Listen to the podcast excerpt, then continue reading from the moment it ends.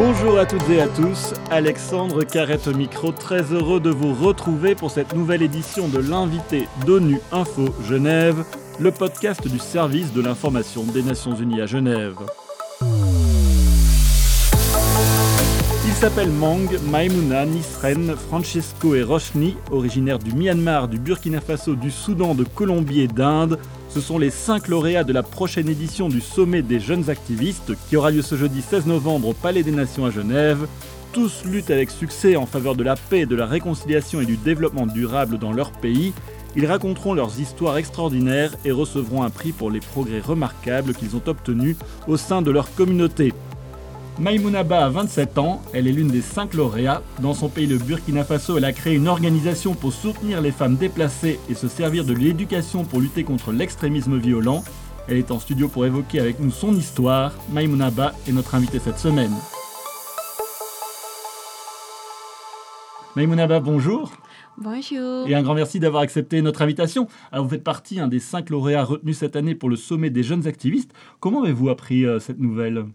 Euh, alors, je l'ai apprise alors que j'étais dans mon bureau en train de travailler sur mon ordinateur, sur un projet que nous étions en train d'implémenter justement. Et bien sûr, c'était une source énorme de joie pour moi. En même temps, ce que j'ai ressenti, c'est euh, waouh, c'est quoi ce truc encore? Euh, Parce que déjà, c'était un appel à un entretien pour comprendre ce que je fais sur le terrain parce qu'il y a eu des retours et des échos qui sont parvenus aux oreilles des organisateurs. Mm. Et donc, euh, à la suite de cet entretien, il fallait qu'il y ait naturellement le jury qui va sélectionner. Je n'étais pas seule, certainement. Je sais pas trop comment ça s'est passé, mais en tout cas, après, j'ai reçu le mail, le mail providentiel qui dit Super, vous êtes lauréate, préparez-vous, vous venez à Genève pour parler de votre expérience. Et j'ai dit Waouh Alors, justement, que représente pour vous ce prix? Euh, Ce prix, pour moi, représente euh, d'abord un symbole d'espoir. Un symbole d'espoir parce qu'il y a des organisations comme la mienne qui existent sur le terrain, qui agissent exclusivement par euh, leur propre contribution, qui agissent exclusivement en contact direct avec les communautés, sans financement, gros financement des Nations Unies ou d'autres organisations, mais qui ont des résultats qui sont très encourageants et qui sont très positifs. Et ces organisations-là ne sont pas toujours vues, elles ne sont pas toujours valorisées. Et le fait qu'on vienne me découvrir là-bas, dans mon Sahel, avec ma petite organisation, avec mes petits, mes petits camarades militants, c'est vraiment un grand signe d'espoir que aucune action n'est vaine et que quelque part l'humanité a toujours l'œil sur ce qui est fait de bien un peu partout et c'est tout le mérite des organisateurs. Alors justement, on va, on va évoquer maintenant votre, votre projet, votre organisation. Euh, alors le cœur de, de, ce projet, c'est l'éducation euh, pour lutter contre l'extrémisme violent. Est-ce que vous pouvez un peu expliquer? Ok, en fait, euh, L'éducation pour lutter contre l'extrémisme violent, ça c'est un projet piloté par l'association Femmes pour la dignité du Sahel. Et le titre du projet, pour être plus exact et plus fidèle à ce que nous faisons, c'est Un enfant, un parent. Le projet, il est tout simple. On veut que les enfants retournent à l'apprentissage ou adhèrent à des écoles. On ne veut pas qu'ils soient là en train de divaguer parce qu'ils ont quitté chez eux et que leur famille s'est retrouvée dans une grande vulnérabilité. Et comment on le fait? Ces enfants-là, leurs familles ne vont pas les réinscrire à l'école, ça ne fait pas partie des plans. Les plus chanceux sont ceux qui sont utilisés les vendredis pour mendier au bord des goudrons pour amener un petit revenu à la maison. Alors on s'est dit que c'est vrai que les moyens sont limités et on ne peut pas aider tous les enfants. Par contre, chaque personne peut aider un enfant. Et donc on a dit, ouais, pourquoi pas en faire un parrain de l'enfant? Tu vois tu prends l'enfant sous ton épaule, tu lui garantis une certaine sécurité financière et matérielle pour qu'il aille à l'école et qu'il se sente parmi des enfants qui le ressemblent, qui, et, et aussi qu'il soit en fait mis à l'abri de tout ce qu'il y a en fait dans la rue comme danger et, et comme menace à, son épanouissement et à son processus vers l'âge adulte. Et donc, euh, nous avons décidé de faire des campagnes, de mobiliser des parrains. Puis, nous avons, nous avons obtenu pas mal quand même, une soixantaine actuellement. Et ça nous a permis justement d'inscrire 60 enfants à l'école, de leur offrir ce soutien matériel et aussi l'appui psychologique nécessaire. Et c'est sur la durée de leur cursus que nous envisageons de le faire. Les parents s'engagent en fait à accompagner l'enfant aussi loin qu'il voudra aller à l'école. Donc pour nous, c'est vraiment une façon de planter des graines. C'est pas un projet sur lequel on va dire on a mobilisé tant de millions pour le réaliser, mais on peut dire on a mobilisé tant de bonne volonté, tant de solidarité pour le réaliser. Et pour moi, c'est, ce sont ces petites actions que chacun d'entre nous est à même de poser qui peut faire une grande différence. Et pas que moi seul, mes camarades, si elles viennent à m'écouter, savent de quoi je parle. Quelle est l'histoire de, de, ces enfants que, que vous parrainez ah, euh, C'est une histoire triste, une histoire difficile, parce que ce sont des enfants qui ont dû, avec leur famille, pour la plupart avec leur maman, fuir les zones où ils étaient en laissant absolument tout derrière elles. Certains même ont vu en fait leur père être massacré sous leurs yeux, soit par les groupes armés, soit par d'autres groupes. So, ces enfants viennent et beaucoup portent des traumatismes. Beaucoup sont désemparés, beaucoup n'ont même plus envie de vivre en fait. Et comme culturellement on ne se suscite pas, l'espoir affiche le camp.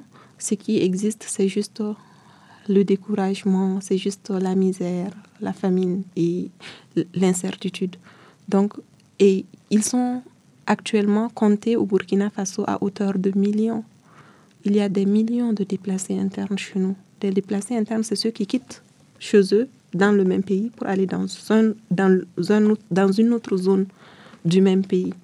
Donc, euh, imaginez, 80 à 90% de ces personnes-là sont des femmes et des enfants.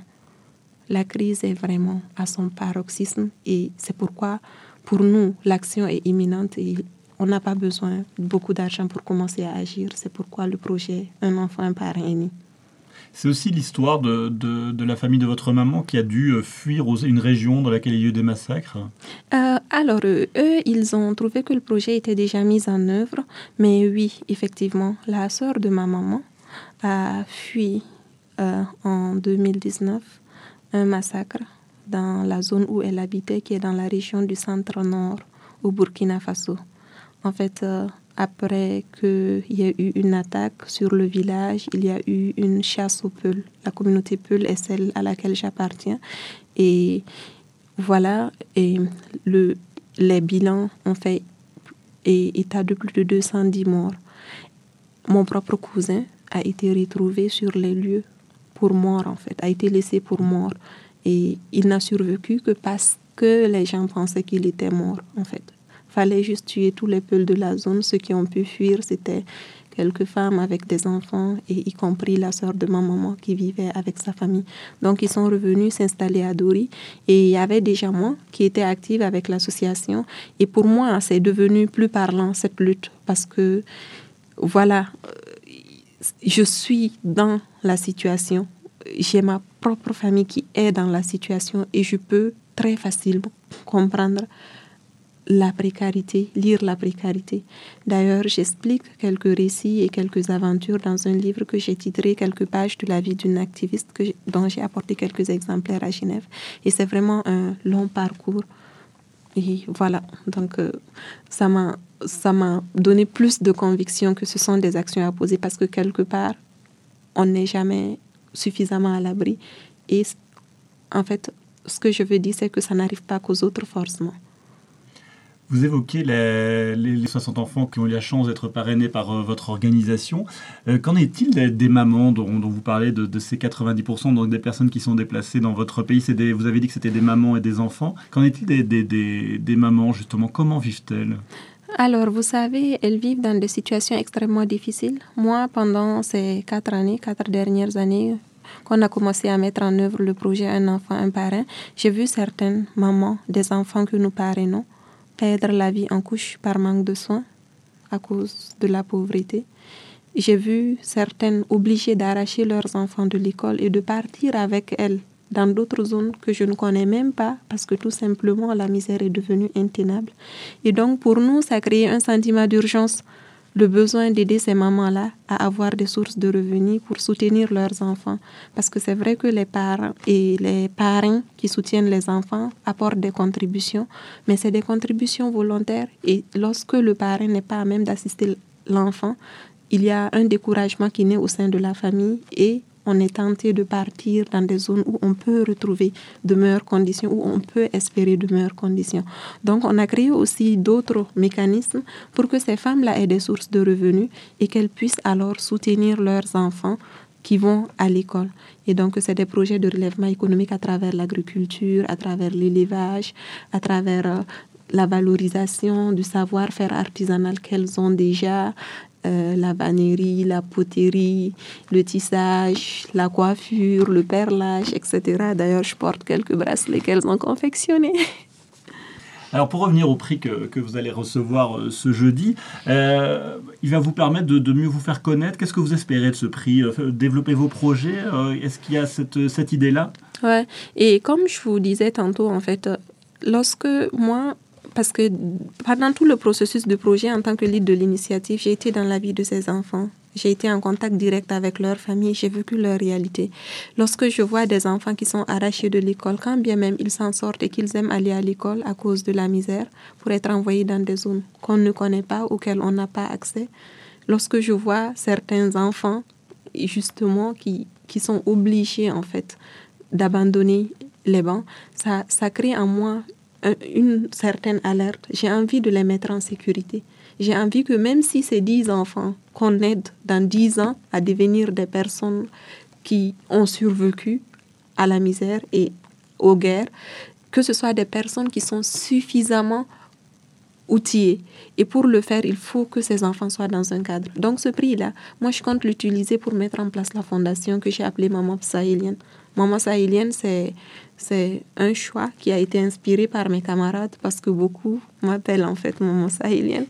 Et donc, euh, pour moi, c'est un honneur d'être appelée comme ça, je ne vous le cache pas, ça me touche profondément. Et pour moi, c'est une fondation qui va naître, qui va assurer si toutefois j'ai le soutien nécessaire, que ces enfants aient un cadre où ils seront en sécurité, confiés à du personnel qualifié, non seulement pour euh, les soutenir psychologiquement, pour les accompagner, mais aussi où ils sont sûrs de pouvoir se nourrir, avoir une alimentation saine et suffisante, mais aussi voilà être à l'abri de certaines maladies parce que aussi on a parfois vu des enfants que nous soutenons mourir de maladies bénignes et curables dans une totale impuissance de leur famille. Comment imaginez-vous, c'est ma dernière question, euh, la, suite de votre, de votre expérience, de, de, cette, euh, de, de, cet accompagnement des enfants? Vous voulez continuer dans cette voie? Oui, absolument. Je, je dois continuer dans cette voie parce que ces enfants-là, moi j'ai une histoire avec eux. Peut-être des histoires qui, qui me font réaliser en fait toute l'urgence de me mettre à l'œuvre. Avant, je le faisais juste par passion. Maintenant, je le fais en fait parce que je le vois comme un devoir. Je ne peux pas tout simplement laisser cette situation comme ça sans rien faire. Et donc, euh, voilà. Genève, c'est aussi le point de départ de Maman Sahélienne, la fondation. Maïmouna un grand merci d'être venu en studio pour, euh, nous apporter votre témoignage à l'occasion de, la remise de votre prix euh, lors du sommet des jeunes activistes qui aura lieu ce, jeudi 16 novembre à Genève. Le public jeune pourra vous aussi vous découvrir à l'occasion d'une rencontre interactive au cinéma Pathé Balexer à Genève ce 18 novembre à 17h30. Plus d'informations sur le site web du Sommet des jeunes activistes www.youngactivistsummit.org. Et c'est la fin de cette édition. À la réalisation, il y avait François Soubiguer. L'actualité des Nations Unies continue sur notre site web ungeneva.org et sur le compte Twitter en français ONU Genève. À très bientôt.